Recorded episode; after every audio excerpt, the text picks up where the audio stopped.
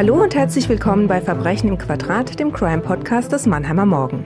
Mein Name ist Angela Boll und ich kann euch mitteilen, in wenigen Tagen geht's endlich weiter.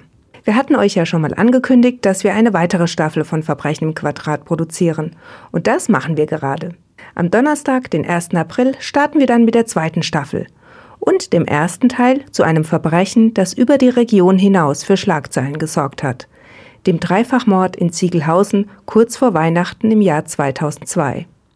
Der damalige Soko-Leiter Heinz Gräter erzählt uns dann, warum ihm die Bilder vom Tatort bis heute nicht aus dem Kopf gehen. Sein Kollege Klaus Rostock leitete in dem Fall die Ermittlungen und erklärt uns die Puzzleteile, die, zusammengesetzt, das Bild des Täters ergaben.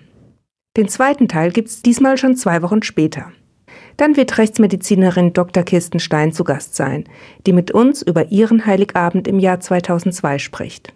Also ihr Lieben, wir hören uns wieder ab 1. April bei Verbrechen im Quadrat.